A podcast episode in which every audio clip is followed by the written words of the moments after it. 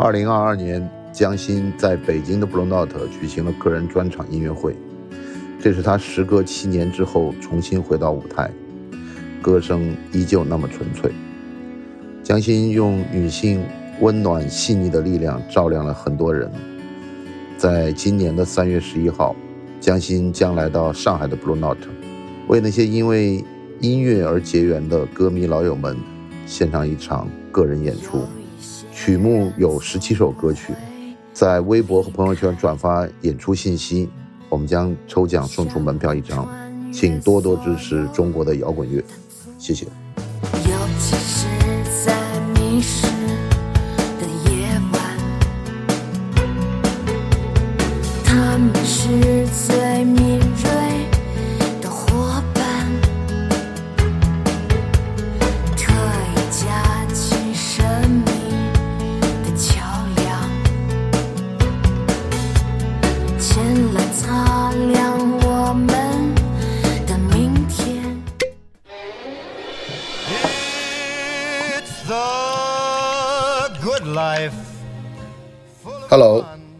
是范廷略，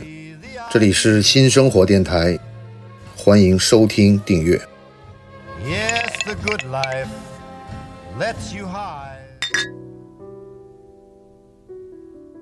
欢迎来到新的一期新生活电台。我们今天很高兴请到了老朋友陈庆华女士，然后她也是在疫情结束之后第一次回到大陆恢复他的工作。那么，然后请他跟我们聊一聊最近这段时间他在海外的关于美食的经历，以及他对国内的一些美食的一些感受，跟大家说一下。Hello，大家好，我是 Josephine 陈庆华，很开心就是。两周前再度回到上海，就是我生活十几年的地方。不错不错，呃，我们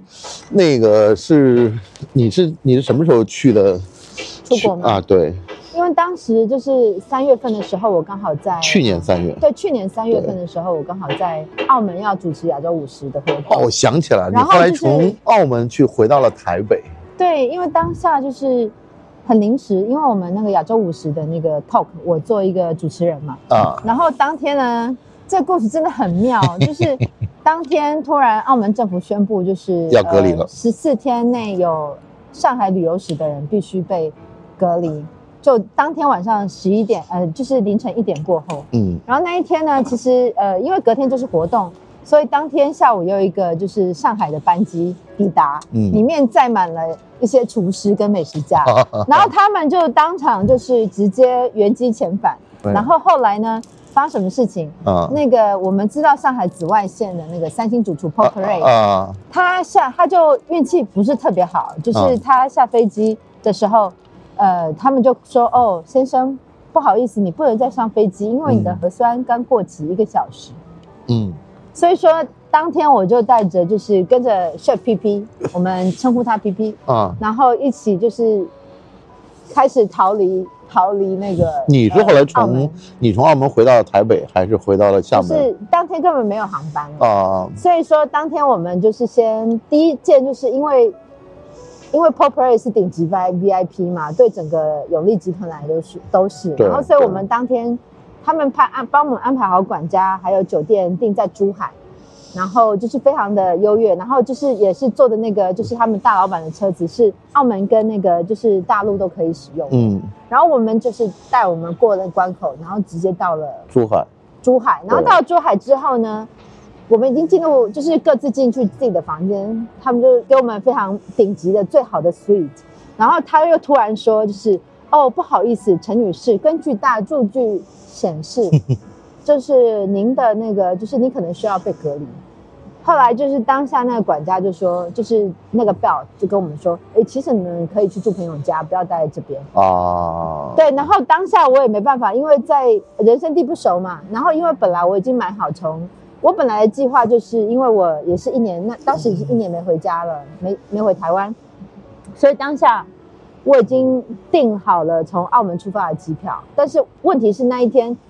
澳门政府宣布的时候，就是所有飞台北的航班都没了。嗯，然后所以说，我就是得选择，就是最近的地方就是从厦门走。那当天到了，就是在珠海的时候，我思索了一下，就是最后逃到了 就是说逃到了那个呃广州，啊，你从广珠海去广州，对对对，广州那个兰亭勇这个餐厅的老板，他们收留了我，就把他们的别墅借给我们住，然后就是还有就是请阿姨照顾我们，就是隔天早上呢，像 Paul Paul 他就是飞上海，然后中间那个过程真的很有意思，很像是警匪片，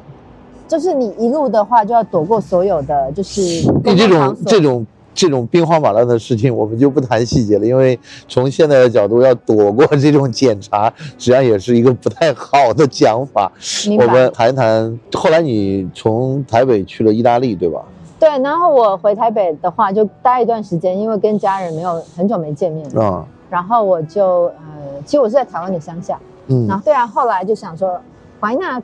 就要去意大利，这本来就在我原本计划里，跟上海封城完全没有关系。呃，因为我跟男友是就是两年多没有见面，因为超级夸张的，所以后来就是也去了意大利。那意大利那时候规定也超严格的，就是说你要打过几针的疫苗啊，什么什么之类的。哦现在就完全没有这些规定。那当下就是去了一趟意大利，然后也就待了三个月。然后这三个月你会看，就是嗯对我来讲，就是当下其实是冲击很大，因为发现没有人戴口罩，嗯，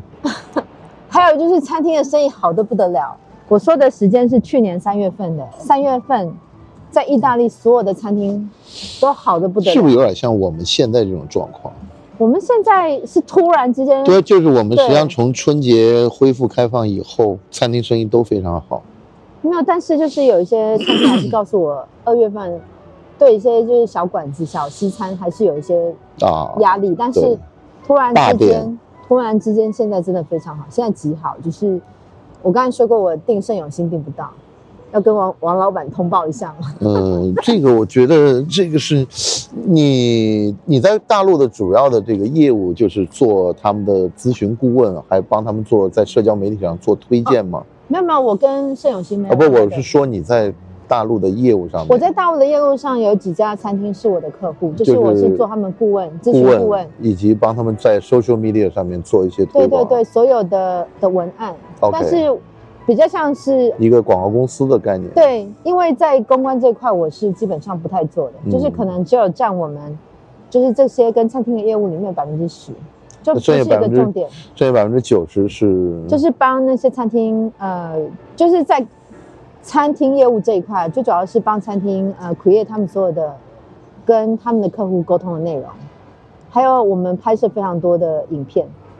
影片制作吧，但这个制作的影片最后还是要在这个社交媒体上播放。对，最后都是在对，没错，就如您说的，在社交媒体上播放所有的内容。对，实际上还是一个制作公司加这个对，文一个案公司、不不，我的意思就是，实际上有某种意义上就是一个更垂直领域的一个广告公司的角色对，。是一个广告公司。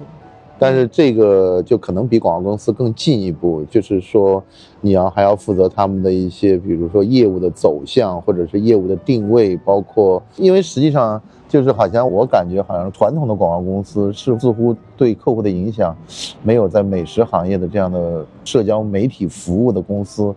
来的更直接。你有没有这种感觉？对，范大哥你说的没错，尤其是对于精致餐饮、高端餐饮这对对对，因为你看，比如说你一个广告公司，你很难对一个汽车品牌的这个设计啊，或者是产品的这个成型啊，你会有很主导性的意见。你基本上是在别人定下来这个新产品上市之后，你做一个更加完善的一个方案。但是对于这种精致餐饮来说的话，你们对于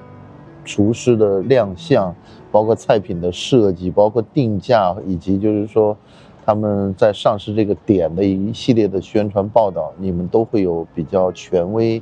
和有直接影响力的话语权。是的，我们会沟通这一块，就是一一基本上是按照餐厅的需要。但餐厅但餐厅实际上在某种意义上来说，把这个更多的决定权给了你们。对他们很多的细节都会询问，基本上大部分餐厅，还有就是后面走向，呃，今年我们的策略是什么？我们嗯应该办哪些的活动？嗯，就例如说，现在比如说主厨的四手合作非常的 popular，对对，然后在这一块的话，我们可能要讨论说，呃我们今年想跟谁合作，跟哪位厨师是做活动。你们去年做的是那个小馆的那个四手联弹吗？呃，就是那个一零二小馆啊跟那个永利的谭师傅，啊，还有深圳的音速跟那个一零二小馆，对。因为现在的话，就是呃，怎么说？去年的状况比较不稳定嘛，对，所以就是很多想做的事情，其实当下也没有办法。没错没错，有些很，多的呃厨师，他希望是跟海外的，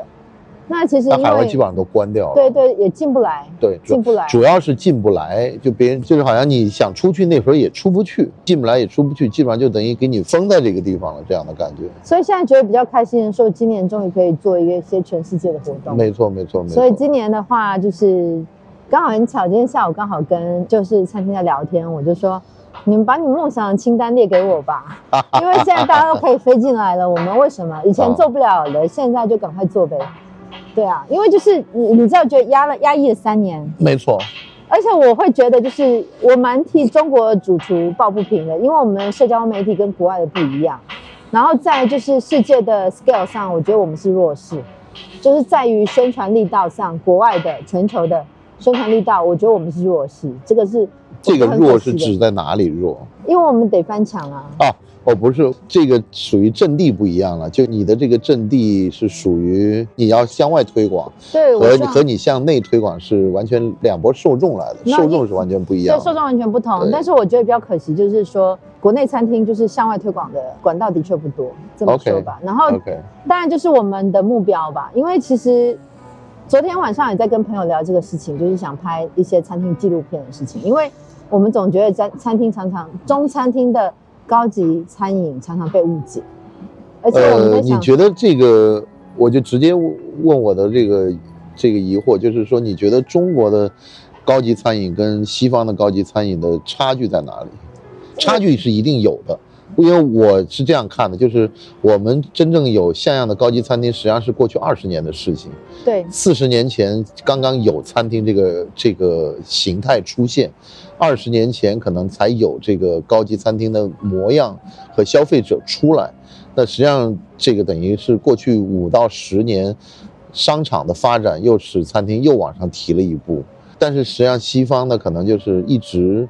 不紧不慢，不紧不慢，可能从战后二战结束之后，它一直在发展。对啊，它的这个节奏就没有停过，但是呢，它也没有发展到像我们今天这么金碧辉煌的感觉。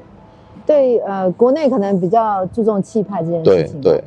那呃，你要说呃有什么不同？就是我自己感觉我们还在摸索当中，但是嗯的确很多餐厅就是已经有了一些很好的方向。对，那当然有一些餐厅它也还在，就是跟你说，就是还在摸索中，尤其是像国外的餐饮啊，现在已经在政治正确地思考可持续性的事情。那国内餐厅餐饮大多数，我相信有许多餐厅还是蛮蛮在乎，就是比如说环境啊、地球未来。我相信有些餐厅已经在思考了，但是我觉得现在我们还是在一个发展中，就是在摸索自己的位置在哪里，嗯然后在摸索所谓中餐厅的高级餐饮的服务方式。嗯，因为中餐的分享方式原本就跟西餐不一样，没错，那但是我觉得我们中国人应该有我们中国人自己的角度吧，去做我们的事情，不一定就是说全部都去模仿。但是我觉得模仿是一个学习的过程，就是一开始你可能是模仿，然后再慢慢摸出自己的角度。因为像现在就是所有的高级餐厅，好像大家现在一股脑的都很重视，哦，你要一个 sommelier，一个侍酒师，然后你要一个完美的酒单。我觉得这个东西是有一点 overrated。嗯，因为呃，有些东西就是你直接照着国外那个来，那当然这也是一个国际潮流没有错，但是我觉得我如果一般餐厅嗯会有上万瓶的葡萄酒吗？我觉得很难啊。我觉得不容易吧，但是在，我觉得可能像我嗯知道，可能 Robinson 和音速这两家是可能是可以达到这样的一个水准的，但其嗯他的餐厅我估计几千平就已经算顶龙了吧。对我觉得可能要看它的那个面积吧。对啊，对，因为这种酒的这种积累，肯定不是说买个一年两年就可以达到的，它也是一个十十几二十年的这个积累。然后你来的客人，你说你给他介绍特别稀有的东西，他也不懂。对，我觉得这是一个过程。嗯，然后呢，呀，就是这个部分说几万的那个品效，因为还有一件事情可能是我们没有考虑过的，因为现在国内的那个高端餐饮很多餐厅都是在商场里，对，所以他们的面积很有限，而你看想想看，欧洲很多餐厅它已经好几十年了，他们是独立的，然后本身那个屋是物业本身它就是自己的，这一点也很重要。对，因为他们本身那个可能那个房子就是自己的酒窖，对对对就形成对对那你可能是你要做一个现代化的处理。那现在我觉得可能国内餐厅它可能还要去思考是说，OK，你有没有足够的空间？不是他们做不到，是无法，因为可能我跟你讲，是一个很很很矛盾的地方是什么呢？就全国各地呢都有这种百年老店，这种百年老店就从解放前就有的这种餐厅，然后它嗯变成公司合营，然后变成国营食品店，然后他们后来呢，在基本上在九零年代呢，都参与了风风火火的房地产的开发。他们自己，因为他们自己有地嘛，然后他们都跟房地产商一块儿盖了大楼，然后他们自己都有自己的物业，但是呢，这些传统的百年老店呢，实际上跟这一波的这个精致餐饮 fine dining 是没任何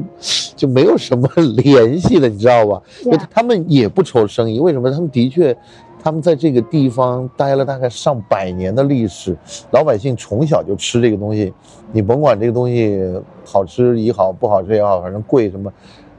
他没有房租的压力，他是自己的是业主而且他的这个质量也一直很很稳定。你看，你看我们隔壁，我们现在看那个王家沙，王家沙就是这个房子是他们自己的，然后很多这种老店都是自己是业主，但是你目前就是改革开放你之后出来的这批人，这批餐厅基本上跟这个房子的业主是没有关系的。是啊，没有错。所以就是我觉得让传统的就是传统吧，然后想创新的人就去创新。我觉得这个是一个更好的一个方向吧。是啊，是啊，是啊，其实国外也是这样子，国外其实很多餐厅也是就是走传统路线，它不会因为你而改变。对我曾经去过嗯西班牙那，就是马德里那一家号称是有什么一千年历史的一个餐厅，就那种。后来我就了解的，后来看资料就是，它实际上说白了，它就是那个房子是他们家自己的，对，然后他只要不没有什么经营上的大的闪失的话，他也没有开分店，他也没有说什么搞集团化、搞什么加盟店，什么都没有，他就是做那个店，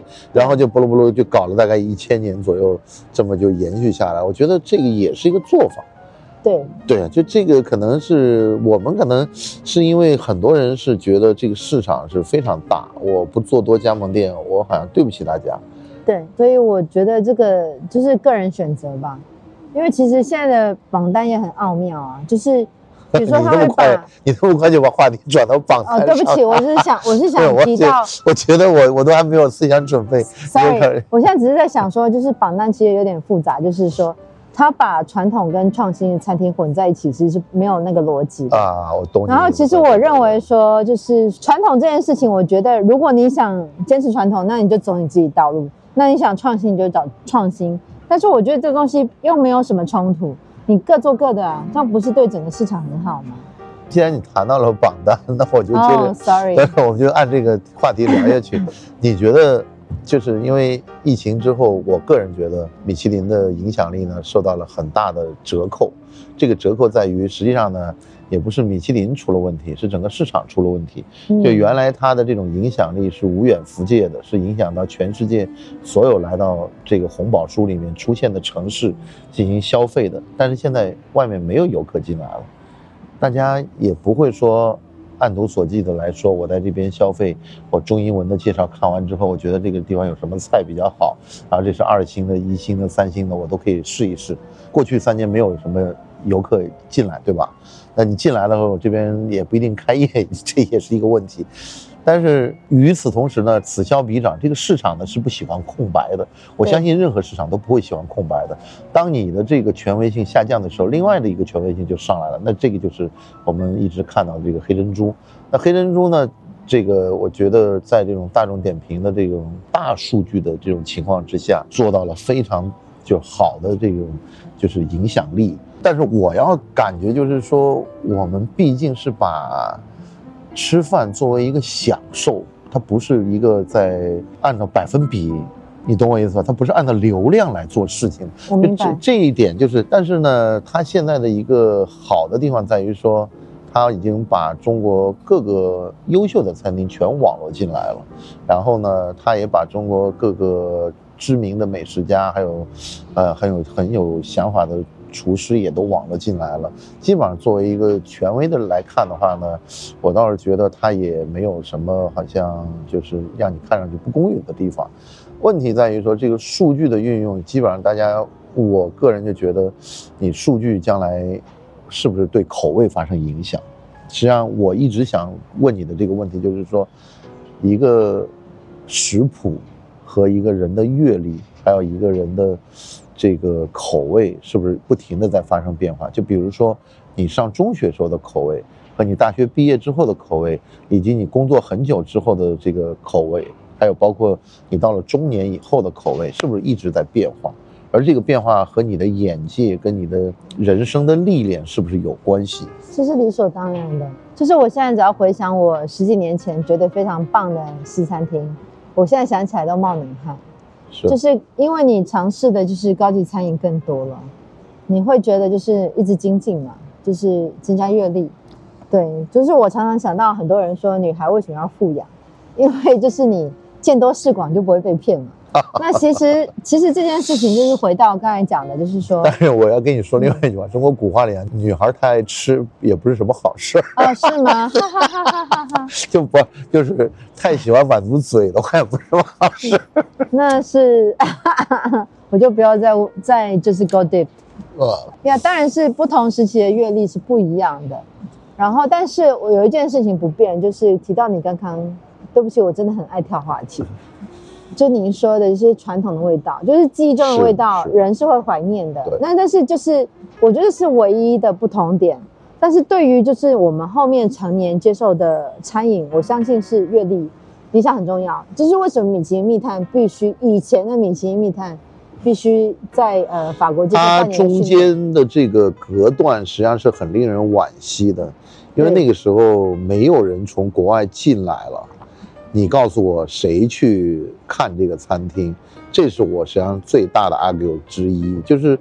就是你可能后来也有一些可能当地的这个侦探成长起来了，但我也相信，总会本地化的。但是很多时候这个甄选，大家是不是还是很迷信说，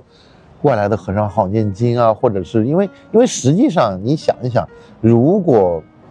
你就是一个随随便便的榜单，找几个哥们儿来评一评，然后发个奖。那这个东西，对距离你一万公里以外的一个欧洲人或者一个非洲人，你觉得他有影响力吗？他是绝对没有影响力的。他所谓的影响力，就是因为他在过去一百二十多年的历史里面，他不停的跟大家讲，我建议你去吃这个，我建议你去吃那个，然后这个呢，全是我自己花钱去吃的。就这一点是很重要的，你知道吗？就，但是这个呢，我跟你讲，疫情啊，还有什么地震啊，还有什么革命啊，还有这些很多的这个事情呢，会打破历史原来的发展规律的。是呀，它慢慢它就变成就是你原来流行的那套东西，我现在不不唱这支歌了，我现在不流行唱这支歌，我换了一支歌唱了，我觉得是有这种变化在里头。对，所以我觉得过去三年对黑珍珠来讲是一个非常好的状况。对，而且它有一个非常大的帮助，就是说这个手机的介入。实际上，你仔细想想，米其林的面对的是一个印刷品的世界，包括它的地图的指南，它完全是在上一个时代里面用的这种跟电子数据没有什么关系的，完全是印在纸上的。这个影响力是可能是在。互联网时代之前的一个影响力了。那现在经过这二十年的这个经营，中国的互联网已经把这个你的行动轨迹和你周边的事物的场景全部结合在一起了，然后给你一个消费的指南和建议。那实际上你想，现在这两天大家聊的那么火热的 ChatGPT，我相信如果你给他足够的美食资讯的话，他是不是也会有自己对餐厅的感受呢？对啊，但是他没吃过，这就是最吊诡的地方。没，这个这个这个不重要，重要的就是说，你有足够的数据喂的给他的时候，他会知道，他会做一个判断的。我觉得这个是很有意思的一个一个方向。将来可能这些评委全都不需要了，你你把评委们这些，就包括你想，哎，你想这个由用户创造的内容在大众点评里面有出现那么多，你把这些内容做了提取跟筛选之后。机器是不是能选择出来一个看似公平一点的，可是感觉上实在太悲哀了，就是 也不是悲哀了，就是就是，我我就跟你这么讲吧，大家都爱吃的东西，一定是一个不是那么时髦的，不是那么前卫的，不是那么高端的。可是就变成说那是一个大众化的口味，哎，而没错啊，这而米。其林的标准其实是一个比较精英的口味，是不一样。所以我们再往下面再谈一下的话，就变成政治正确的一个问题，实际上就是在反对精英去中心化。你觉得是有这个概念吗？就比如说，我们不需要精英怎么样？我就是你可以看到很好玩的一个改变啊，就我们谈到去精英化的时候呢，我们是仰赖的大数据，但是你到餐厅老板那边呢，餐厅老板会跟你讲，哎呀，我门口那个小店经常是有人开奔驰过来吃的，他又反而觉得，他一定要把他的这个消费者变成精英，你懂我意思吧？嗯就他等于是两边是矛盾的，他希望人群样本足够大的时候，他是仰仗大数据的；他希望要把他的这个消费者的这个档次提高的时候，他就讲，哎呀，我们这个边都是开奔驰来吃饭的呀，这个很高档的呀。对啊，但是问题就是在于说，fine dining 精致餐饮本身它就是精英的，给提供给精英的。如果没有有钱人存在，fine dining 也不会存在。那你觉得你怎么看算法？计算方法对，就是我觉得这那个那个就是实际上实际上这些他们都是有一个算力在后面的。对，但是在我的观感里，如果说你是用大数据的话，我觉得是比较偏向大众口味的，除非它可以有别的计算方法，把一些就是有加权的进去的。对对，或者是说像一些，它可以去统计它的用户习惯性消费高、高消费场所的，然后客单价比较高的是一对把这这些族群做分类。所以啊你要做出来是一个精英的东西，你当然去考虑说你的 database 你的来源是谁。对那但是就这么说吧，就是 fine dining 本身它就是一个精英的东西，它就是一个就是可能是被大部分人所厌恶的，或者是大家会觉得说会想去吐槽它的。对，所以它当初就是 fine dining 就是为了一开始就是为了贵族有钱人存在的，很抱歉这么说。所以嗯，你看过那个电影《Manual》吗？我我看完了，我还写了一个 feedback，所以很多人就是呀。那个很有意思啊。对，他的收尾就是要让大家吃个汉堡就可以解决不是，而且最后是个妓女说，我就觉得这个汉堡非常棒。然后，然后那帮认为大家认为是精英的这种什么银行家呀，都该死。不是都在做假账的银行家们都觉得这个东西不应该这样吃。那个片子可能还有它市场需求吧，还有一点反反那个就是怎么讲，负恨呃，就是仇富心理，对仇富。我觉得仇富这个是一个当今社会上一个很大的问题，所以就是许多人可能就是，也许他可能一年存了一年的钱才去到他想要的餐厅，跟那平常就是天天去这些高级餐厅吃饭的人心态肯定是不一样。对啊，但是我们看到那些大老板在吃白粥、吃豆腐乳的时候，又会觉得哇，他真是很会生活。就返 返璞归真。对啊我，认识的大部分富豪其实都很节制的，对 呀、对呀、他因为他身体可能吃都不。行了，已经就是痛风啊什么的。对呀、对呀、年轻的时候吃太多了不。，你想想，我们我们老看这个，天天就是天天要跟跟女孩要买楼、要买包的这位大哥，这位这位这个刚刚在铜锣湾商场发表过很长言论的，他天天就在这个香港最好的酒楼吃，吃到最后要洗肾的时候，你会觉得是这些食物的问题呢，还是什么问题呢？你你明白我意思？就实际上他吃的都是好东西啊，燕包吃，然后最贵的食材，对。我觉得应该是不注重平衡吧，就是你可能就是要追求一个平衡吧。就是 in the end of day，就是最后我们都是希望我们年老的时候不要太行动不自如。所以说，也许他是一个非常享受当下的人，也许他太会太懂过生活，太珍惜他年轻的时光，所以导致他现在需要洗肾，但是会觉得有点可惜。是，然后还有一个，你怎么看素食？素食啊，我觉得个人选择吧。因为事实上我，我自己的话，我我不出去吃饭的时候，因为我们办公室有一个很比较大的厨房，然后我大部分都是吃素，并不是刻意的，而是我觉得可能我的消化系统没有以前那么好了，就是我必须要对我自己的身体负责，所以当我不外食的时候，我就是吃素食。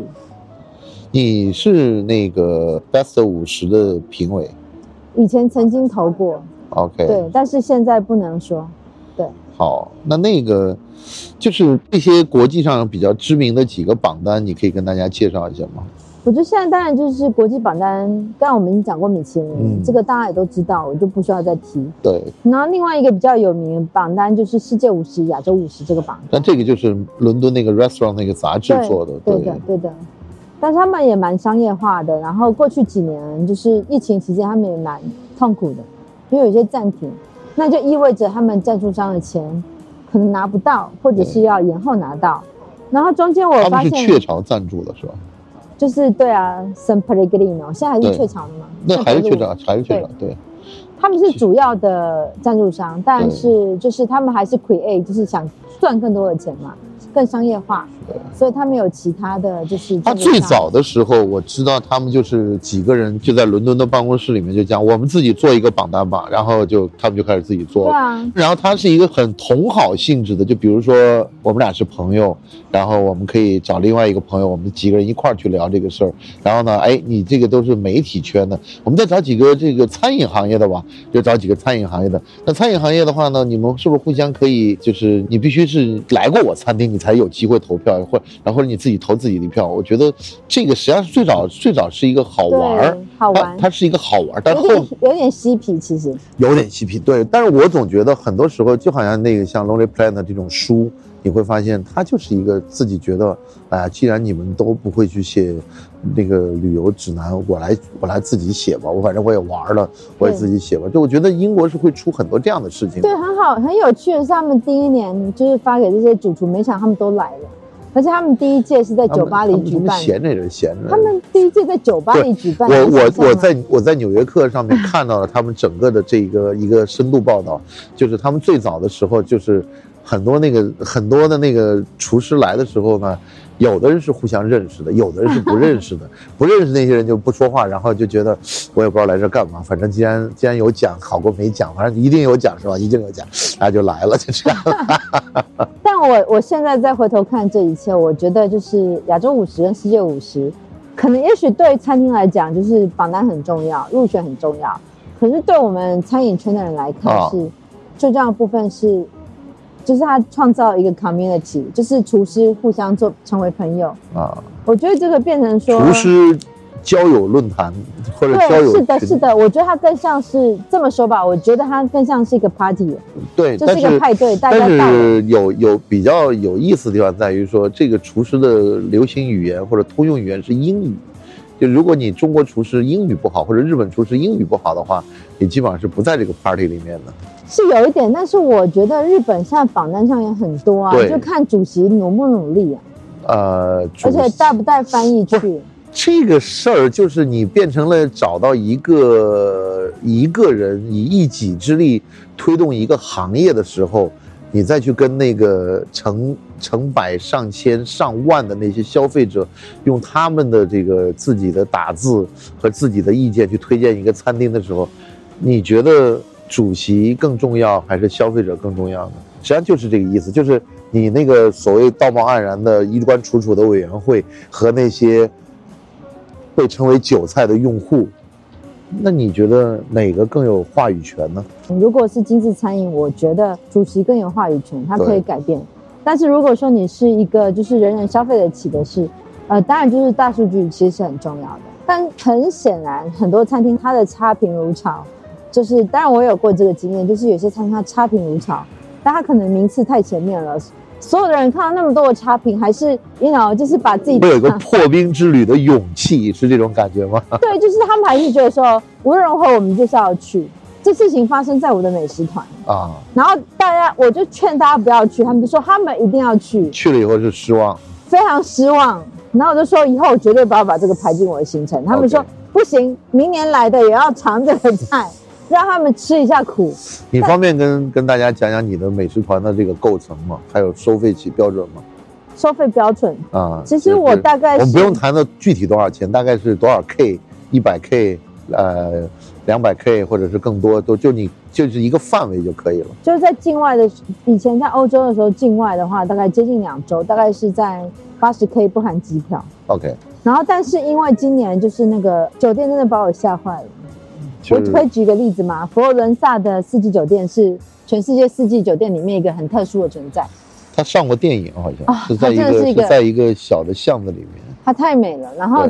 以前我们在二零一九年订二零二零年五月，那时候疫情还没爆发之前，当时大概是一千块欧元一个晚上。现在我们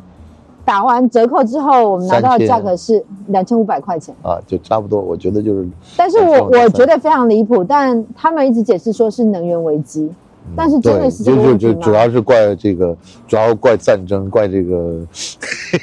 怪这这就个，是就是你也不知道是真是假。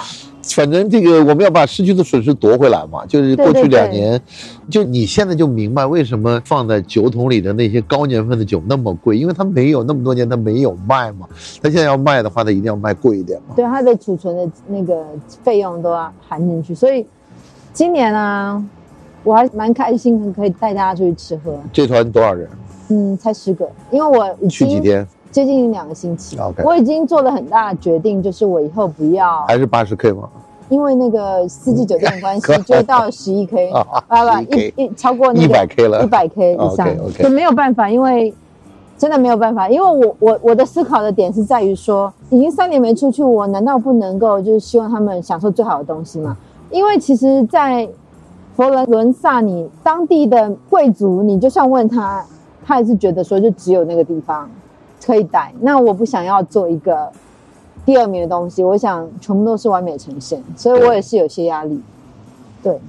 但我希望他们自己去查价格，可以明白为什么会是这个价格。你你讲的查价格的时候，我我想起来之前《纽约时报》登过一个故事，对，就是有一个人在创了这个吉尼斯世界纪录，就是他在二十四小时内吃了多少家的米其林餐厅。好恶心。对，然后他就是从那个开始中午别人开始吃饭，开始营业开始，他就一间店一间店的过去吃，但他不能够去把全部都吃了，他只是说我这边吃一个色拉，我那边吃一个什么小点心，我在那边这怎么可能没？有他，但是他要就是就是有这个记录的，就是有这个记录的就是大家就像一个游戏一样的，然后他要从开始要约，然后呢别人也要配合他，然后他到最后了十二点之前，他还跑到一家餐厅，即将打烊的餐厅，他吃了最后的一个啊一个汉堡还是什么之类的吧，反正也也很辛苦。为什么呢？因为他即便是没有吃大餐的话，一路这么吃下去的话，二十家餐厅也是蛮吓人的。我觉得蛮可怕的，比较像是日本那个电视冠军大胃王的比赛。对对对对。而且并且他跟餐厅应该很熟，因为现在我不知道是什么时什么时代的事情，因为现在几乎所有的呃米其林餐厅大多数两星以上都只有套餐，为了追求一个稳定性。呃，我觉得套餐不会出错吧，但是肯定一个很大的问题，也没有什么惊喜。就是这个，这是一个，就是你在这两方面你要选嘛，就是你要面对错误，还是要面对一个没有错误的安全。对的，你想，你从上海坐飞机坐了十个小时到那边，突然发现很大的一个错误，乌龙摆在你这儿，然后，然后你你会怎么想？我去，还是吃碗泡饭吧。对呀、就真的是有点难。那日本团这次没有开吗？日本我有开，我开了 Noma 京都，一下就卖完，已一个小时。然后现在的话，就是因为我自己做事习惯是比较中庸，就自从疫情过后，我做很多决定，我决定不要让客人这么饱，我决定一天不要做超过两顿饭。我我做了非常多的决定，因为我总觉得经过一个疫情，我们应该可以更聪明选择我们的生活。我希望可以让大家没有痛苦去享受一个旅程，你是不是那个能够打破行业秘密的人呢？打破行业秘密。就比如说，你会跟大家讲一些外面的人不为人所知的秘密，你会我会说的，但是我通常是在不录音的状态下说。啊？嗯，啊不录音的状态，我不用让你在节目里说。这个我我是会讲这些事情，但是很多但是你是跟团友在说，我会跟团友说啊。很多的细节，然后还有一些注意事情，但是我不想要，我不想要把人当做鹅肝一样喂养，所以我很嗯拒绝把我的团做成过去那样子，因为其实过去就是那么多年，我做寿司之神的东京团那么的受欢迎，但是我现在就决定我不要做那么多了，有很多的原因。就是我就不想要这么怎么说呢？就是我知道很多人有他的希望要去满足，要去追求。然后当然就是说我做这些事情目的是我真的很爱吃，嗯然后我也很欣赏很多厨师，不是全部的厨师，嗯就是一部分人。然后我想分享一些观点，但是常常呢，我做美食团的时候，我必须去妥协，就是大众喜爱的餐厅，而不是我真心喜爱的餐厅。没错，对，因为有些餐厅它预定困难，大家就是觉得说，OK，我花这个钱花了值得。但是我觉得真正值得去的地方不一定是这样子。那你能跟我的听众们讲一讲中国厨师、日本厨师以及欧洲的厨师，呃，一般的差距都会在什么地方吗？就他们肯定是有差距的，互相之间肯定是有不同的优点的。这样说可能大家更那我好可以可。以讲讲优点吗？就只讲优点嘛，这个我大家觉得我好话的人人都爱因为我最近比较在常在日本出差，就是嗯因为我在拍一个纪录片，一个嗯就是国际串流媒体。那嗯，呀，我觉得日本主厨就是所我们所说的一生悬命，就是一辈子都执着在那儿，这是一个很可可怕的事情。但是某种程度来说，你说缺点，你会觉得说不知变动，就非常可怕，就是一生只为做好一件事情。然后我觉得中国主厨的优秀之处是在于他们进步的很快，学习很快，而且他们改东西改的很快，就是比较灵活，这个是非常棒的一点。然后欧美的主厨就是很难讲哎，因为呃，比如说你说北欧的厨师跟比如说欧陆，就是你说回到意大利跟法国，其实是有一些差距的。嗯但不得不说，就是过去十年，就是整个由 Noma 带起的，就是新北欧，就是呃那个料理的宣言，我觉得改变这个产业非常多。所以在那之后，是大家也不再讲分子料理，大家都是 注重，就是其实有些餐厅跟我说分子料理，我就不去。想说二十年前的东西你，呃，实际上也不是分子料理的先进之处呢，我们到现在我认为是我们没有感受到的。你知道它出现的大背景是什么吗？就是其实就是 a b u l i 不是，它出现大背景是美国宇航总署要给宇航员吃的东西。哦，这个我倒是真的没有呃对，我跟你讲，这个实际上就是你现在你再想想，伊隆马斯克他未来要上火星的话，他还会吃分子料理的，他嗯他肯定还是会把这些营养的东西、口感的东西放在一个牙膏里面让你去吃的，因为不是因为你在飞行的过程当中，在失重的状况下，你不可能说吃一个北欧料理嘛，这对啊，但是我们现在讲地球上的事情。但是我对分子料理的看法，我就觉得，就是我们不能够要求所有的厨师都去考虑未来人类五十年之后吃什么的事情。是的，因为他们是在地球上的餐厅，还有就是我刚才提到，但他发现这个事情啊，也不是厨师发明的，就是美国宇航总署的这些科学家，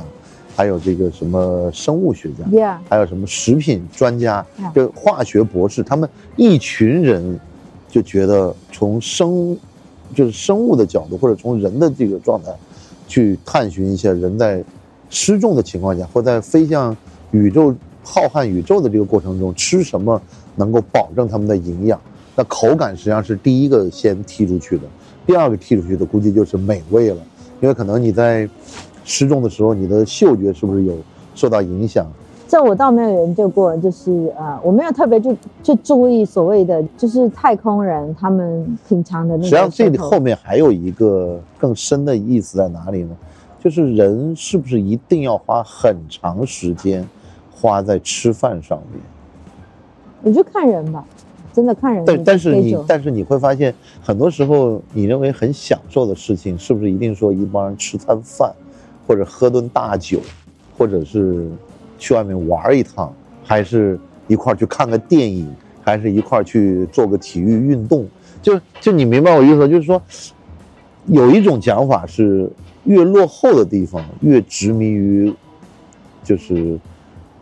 口腔享受。哦，真的吗？那听起来我还挺落后的啊、没有没有，我我只这不只是人类学家这样的一个讲法，OK，他的意思就是说，呃，就是你的是就是当你的物质很匮乏的时候，你会把吃作为一个头等大事，因为你吃不到，所以吃是你生存的最大的一个困难嘛。但是现在我们吃并不是为了生存嘛，是为了享受。没错，没错。所以所以所以这个时候你会发现，吃在很多有趣的地方，他就觉得吃不是最重要的，我随便吃就行了。就你可以看到，我们碰到那些好的餐厅，实际上基本上就是牛肉、龙虾，然后结束了。那是这个对，比较老派。对对对对我们刚才其实欧陆厨师的部分没有讲完。对就是因为 Norma，我们也讲了说分子料理，就是我有点厌恶听到这个东西，因为啊现在是一个追逐本味的程度，就是整个北欧料理兴起之后，大家就是更注重你看到食材的原貌，就是 what you see is what you eat，就是你所见即所你食其。对你对然后所以吃什么你就是什么人。对对对，还有就是你看到的东西，就是它是它原来的形体或什么的。你想想，二十年的时间，人的观念就发生了如此大的变化，从宇航科技就转到了最接地气的你脚下的食物。对，根本就应该农家乐嘛，农家乐现在其实才是 mainstream。我其实那天其实 Noma 就是农家乐，高级农家乐但是。我那天 那天我看到了一个讲菜单的这个安排，对，这样是越有文化的菜单字越长，字越长的菜单，这一道菜呢越贵，越低级的就是用照片用的越多。高级餐厅没有照片的，就是一张纸上面啪啪啪对对对小字对对。然后呢，他说高级餐厅里面这个字越长的菜，一般都是最贵的菜。哦，真的吗？我倒是没有做过这你可以。你去，你去，你去仔细去，下次你把所有的菜菜单研究一下。但是为什么就是有些餐厅它为什么说便宜的地方，它大部分都有照片呢？因为它不会，它是标准化做得很好，所以它不会遵循细啊，这个这个这个，但是你会发现你在训练猩猩吃东西的时候，也是给猩猩看照片现。在我们我们在我们在东京就是看着照片，就是如果去比较 low 的地方，或者说 low 啦，比较老百姓消他，就不需要给你解释说这个菜什么做的，因为很多游客英语言也不好嘛。啊，我就要这个，就是这个啊，这个一个，然后然后那个要几个，两个，好就可以了。店家也厌烦了，你知道吗？对对对，但但是我见到那个，就是比如我跑跑到中国北方很多一些就是农村的那种餐厅，很豪华的餐厅，一一面墙全是那种那种大的那个菜的照片，你在那指这这个这个，然后下面就下单下单下单，就挺挺也挺有意思的。我也蛮喜欢这样，其实，但现在这种地方越来越少见。现在日本有一些就是商场 shopping mall 里面的啊，平价餐厅，也做挺好的，我就特别喜欢这样。你看那个，实际上麦当劳也好，肯德基也好，实际上它最早不也是，啊，薯那个鸡腿是这样的，薯条是这样的。现在也是这样，它就是给工人阶级嘛。我倒不是，反正我觉得可能，我觉得是沟通的效果最好。OK 比较迅速，因为是对素食。对对对，因为你必须要保证说你不会花的在这上面花的时间太久，你就可以把这个事儿给办了。嗯，我想再问一个，就是你是怎么样保持你的名声，或者保持你的这种行业领先的地位的呢？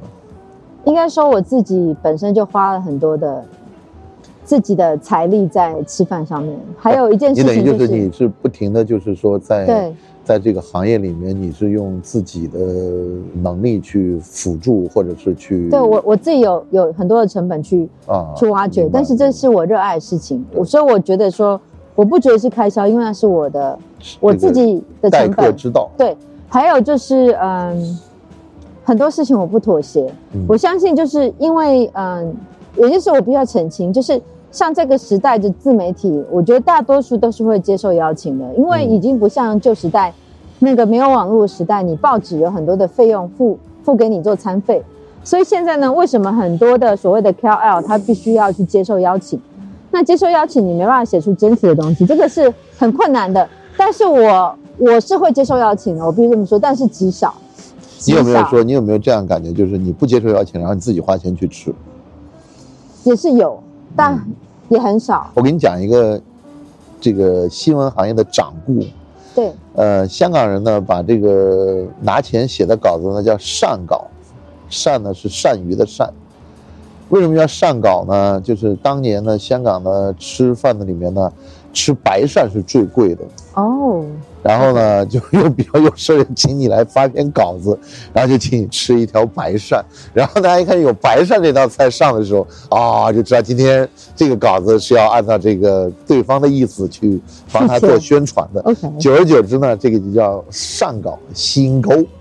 粤语叫新钩，就是他这个当时属于海鲜里面比较贵的，还是或者菜里面海鲜还是河鲜，我也不知道，应该是河鲜吧，鳝港鳝鱼应该是河鲜吧，对。然后他就觉得这是最贵的一道菜，呃，这道菜出来，你就基本上知道，除了写完这个还有红包拿，那就你就好好写吧。还有红包哎、哎呀，叫润笔费了，以前还有叫车马费了，对啊你就你就会发现，就是就是这个二十年的这个互联网的发展，就是微信这个公众号的发展，包括就是说自媒体的发展，它迅速的把原来的这个传统的权威媒体的要拿的这个费用啊和什么，全部以读者打赏的形式返回来了。其实真的有点难，或者是卖广告啊，你做公众号，呃，也没有，我倒觉得，呃，微信开了打赏功能，包括就是说油管上面做的节目的你做的视频，然后呢，油管跟你去分那个广告的账，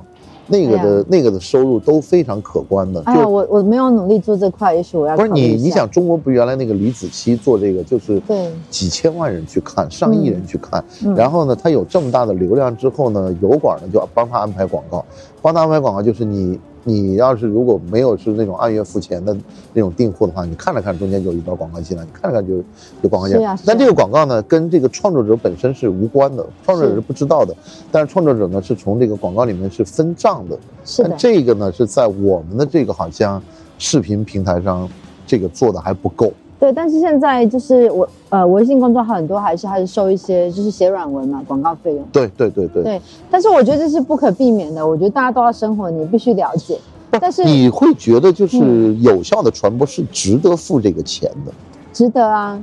但是一部分像我的状况比较例外，就是说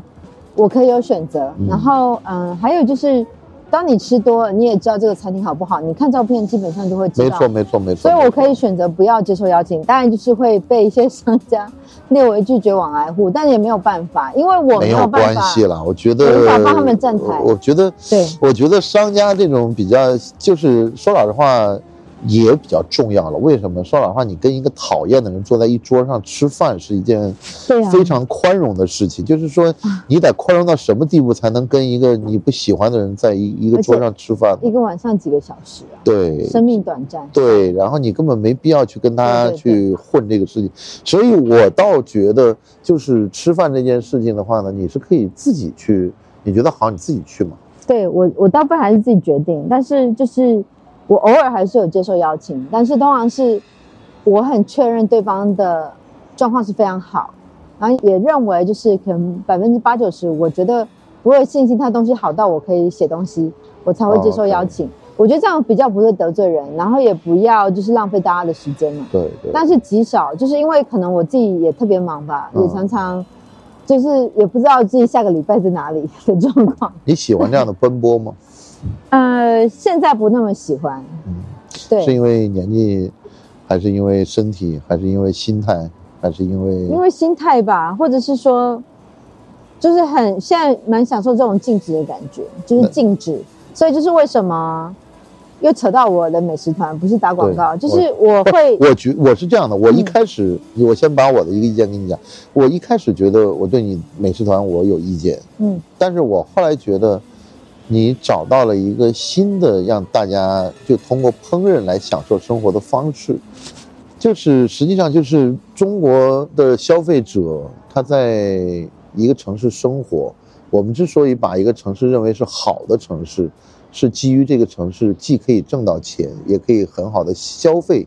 这是很重要的。就比如说，我们认为上海跟香港是两个最好的城市，它实际上有两个最主要的功能，就是很多人在这儿挣到钱，然后很多人在这儿也花钱花的很愉快。不是说你花钱花不出去，是指你花钱得到的服务和得到的待遇，在上海跟香港会相对来说我还是比觉得上海挺好的，对，就会比其他城市好。所以我后来觉得你带这个美食团呢，去更文明的这些城市，比如东京，比如说米兰，比如说佛罗伦萨，比如说这些罗马，就欧洲这些地方，那我就觉得你可以让他们这些有消费能力的人去感受一下，就是说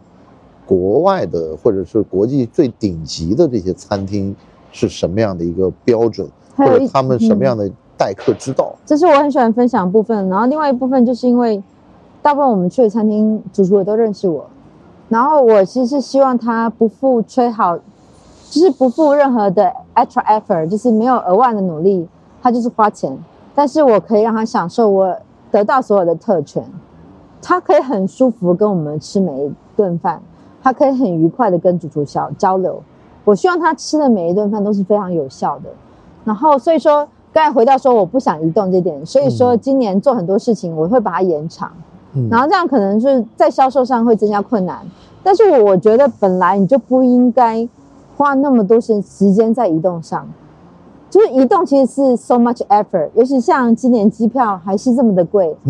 然后大家的时间就是已经憋了三年了，你希望怎么样呢？所以我觉得我自己在自我推翻，所以我今年很多东西都很很难产，就是我我自己规划所有的东西都是我自己去过的，我不想要去推荐一个我自己没有去过的东西，因为这个东西很多人都在做，那我何必这样子？对啊你有你有没有想过，就是如果你不做美食，你还可以做什么？做也是你喜欢的，好难呢、真的很难、这问题无法无 无法回答。这不是哲学问题，反正我只是嗯我只是说，就是除了美食这样的一个爱好之外，你还有其他的爱好没有？爱漂亮吧，没有什么其去他去。做美容之旅，去做拉皮之旅，拉皮之旅，我觉得这个我可能没办法帮他承担，因为一辈子的事情。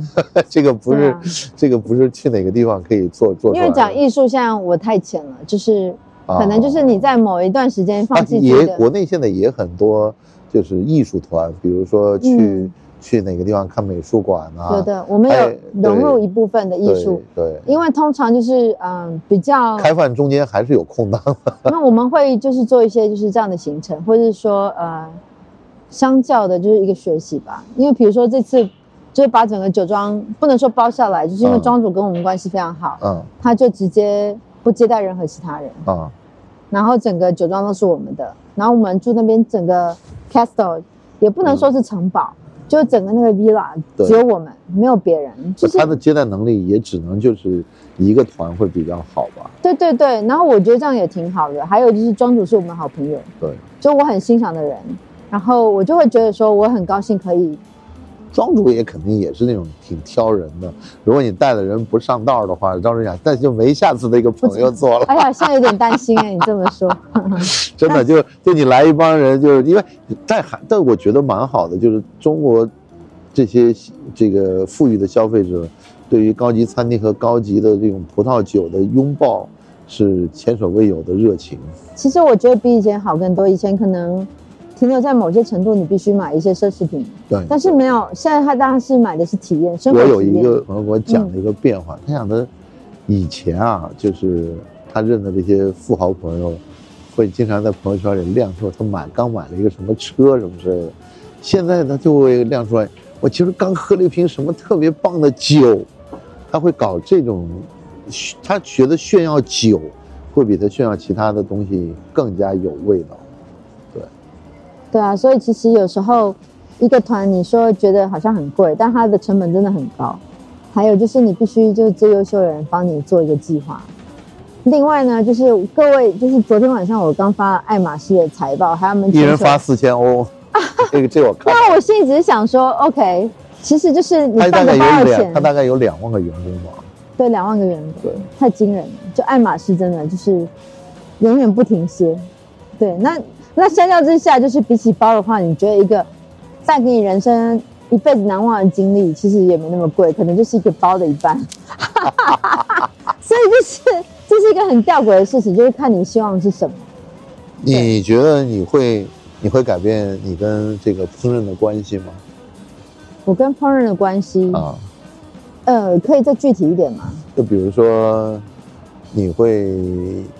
再往下走吗？就比如说，除了餐厅以外，你还会去他们的这种原材料的哦，是的，是的，这次就就已经会了。我们刚才说提到，就是你说最成功的 Italy，啊呃，意大利的 E A T，就是那个啊 Italy，啊啊！我知道，嗯、我们会去他的那个呃，就是他的一个 park，就是他的最大的投资叫 Fico，对，它 Fico，它是把一个就是整个很多的小型小型工厂搬进去，你可以看到很多食材制作整个过程，这是一个很惊人的投资。但我觉得很遗憾，它可能过去几个几年有亏损，蛮惨的。因为我记得在二零一九年的时候，我们甚至要预约，他还可以帮我们安排中文解说。然后现在因为我们临时要订，就来不及，就没有人了没，那么就只能讲英文，哦已经挺好的，但也也没有关系，就是呃。呀我其实我是希望说，就是其实在我安排旅程当中，我也会有一些安排，就是说，呃，因为这些人是热衷食物的人，你不能一天到晚逼他们去音乐或艺术，然后可能是一些呃食材的上游，看他们去一些怎么去挑选好的层次。对，嗯我可以讲一件事吗？我觉得国内有一个很大的问题，就是最近很流行意大利层次，啊在各个餐厅，他们觉得是一件很棒的事情，因为比较贵，可他们挑的也不是。不不跟中国的食物是不是不太搭呀？我就不太搭，我觉得甜度过高，层次。啊还有就是说，他们挑选到的拿酒做的呀。就是葡萄，对，然后啊它可能就是甜度过高，还有它成年越贵的那些，其实是非常甜的，是我们可以直接拿来直接吃的，就是传统酿造法。嗯，可是当我们去大多的餐厅，它提供没办法提供给我们传统酿造法，因为这样子成本不符合。然后我这次是是到了东京，发现有一些就是米其林的中餐厅，他们还是用就是我们的镇江醋，你就突然觉得说为什镇么？江醋是好的呀，我也觉得非常好，而且且那跟跟中国的食物是搭起来，所以我就觉得说，为什么我们自己就要去排挤我们自己的东西，让它看起来更洋气吗？或什么？呃，我觉得是时髦吧，我觉得是一种时髦。但是我觉得就是这个很不 OK，我觉得这是一件好啦，我不能接受的事情，所以这个要么就是要么就是做醋的这家公司推广比较得力了，就是让大家很成功的接受。对有一家蛮厉害的，是贴贴牌的。那现在我就是觉得说，了解原食材很重要，因为可能就是对呃跟我们一起出去玩的人来说，他可以了解一些呃怎么样去分辨，从字上面去分辨醋的那个酿造法，还有价钱，还有就是它的法定一些资讯，可以帮助他未来去采购一些东西的时候不要吃亏，去辨认什么是好东西，然后会去辨认一些呃，我们以前也会带客户去看一些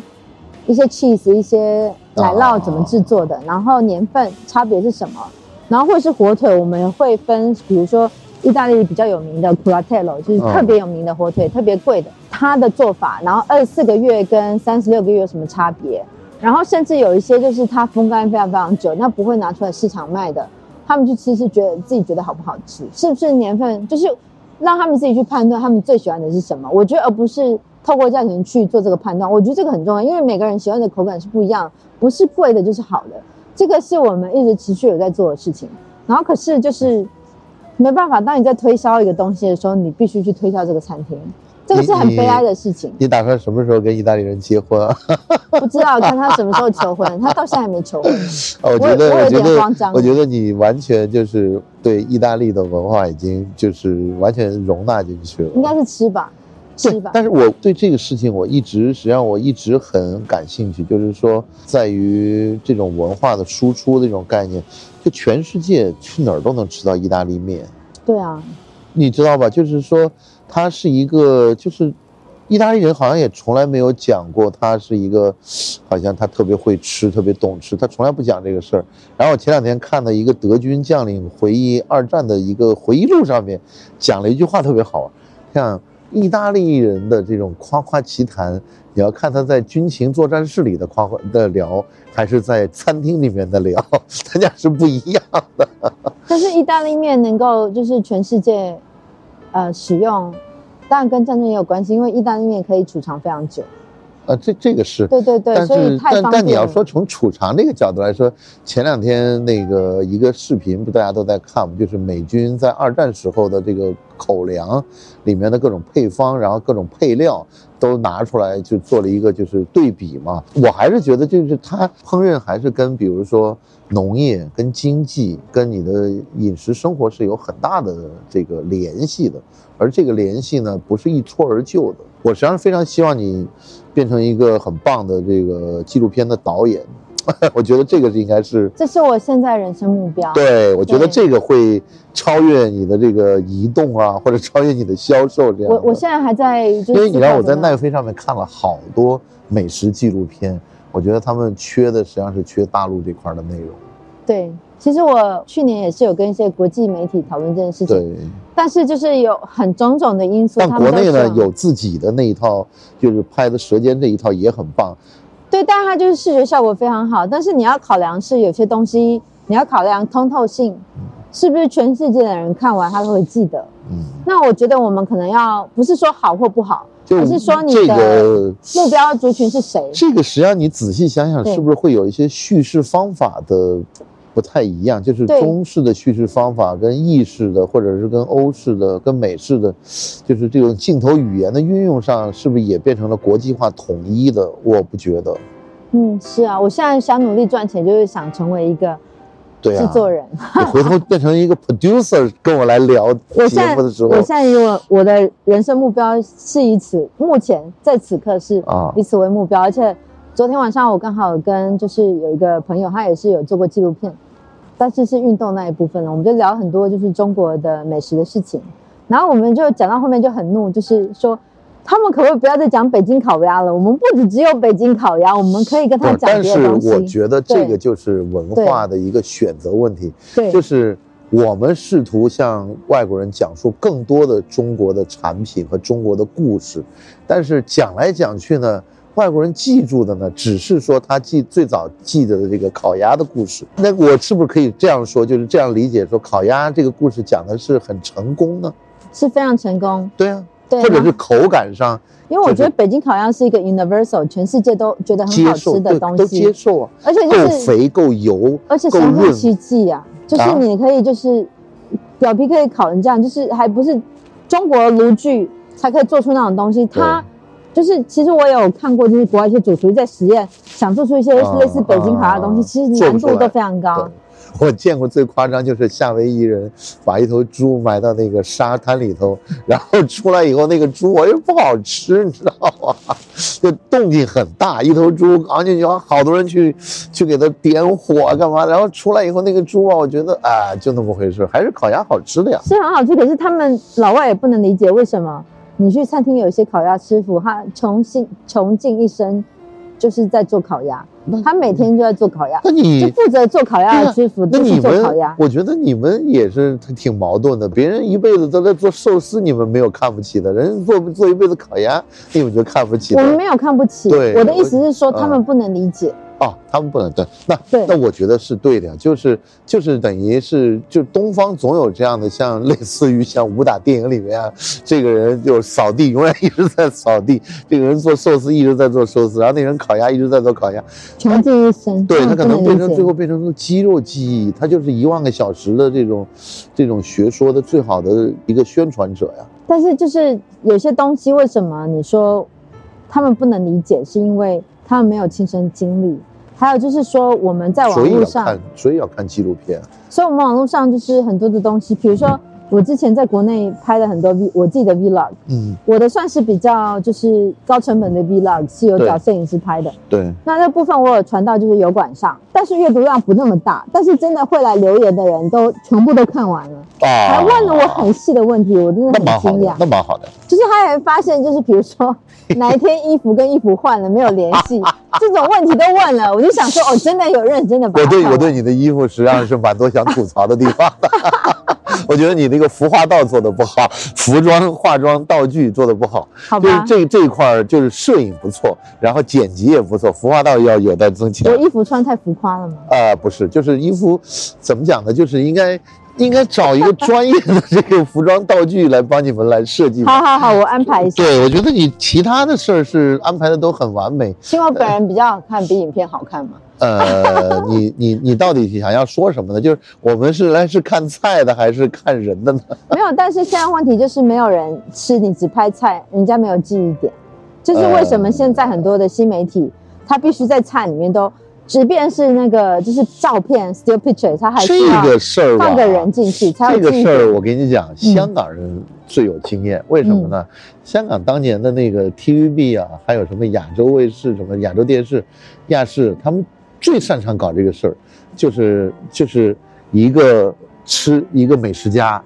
带两个美女，这两个美女不是亚姐就是港姐。你，说是蔡那个呃，就就也有他也有他这样拍，就但这个拍呢，后来我就问他们这个专门这个行业的制作这些人，那这个成本低呀、而且大家大家看两个美女也很养眼啊，而且吃饭的东西也很好吃啊。但这个节目一直都有人看，收视率很高的，就是这个节目一登一出来，大家就觉得哎好看，然后景色也不错，人也漂亮，然后东西也好吃。下次我去去这个地方旅游，我也可以去吃，当然我不一定有这样美女相伴，但是起码就是说它它满足了你的一个。想象想象，我觉得这个是没有问题的。所以，嗯所以你说现在新媒体里面也在用这些女性的这样的一个容貌，在做一个就是内容的女性啊，男性也有啦。我的意思就是用用一些好看容貌的人对好看的人，然后做一些内容的间隔，他为了增成立的。这对，为了增加阅读量，对对对，就是比较多。我们英文说 human touch，好吧，我们希望尽快看到你作为 producer 的这个片子好呀那个上市。然后我们这个节目的最后的问题，你也可能应该知道，就是我们就会问跟我们聊天的这些朋友们，就你的人生意义是什么？我的人生意义啊，不会就是吃吧？当然不是。我我觉得我现在人生意义就是能够花更多时间跟我喜欢的人在一起，然后创造自己愉快的时间。所以就是你不要看我做美食团，我们也是挑客户的。好的，好的，好的，哎呦，最后又完美搭了一个广告进来，好好吧？谢好，谢，谢谢，谢谢，好，就这样，拜拜。二零二二年，江欣在北京的 Blue Note 举行了个人专场音乐会，这是他时隔七年之后重新回到舞台，歌声依旧那么纯粹。江欣用女性温暖细腻的力量照亮了很多人。在今年的三月十一号，江欣将来到上海的 Blue Note，为那些因为音乐而结缘的歌迷老友们献上一场个人演出。曲目有十七首歌曲，在微博和朋友圈转发演出信息，我们将抽奖送出门票一张，请多多支持中国的摇滚乐，谢谢。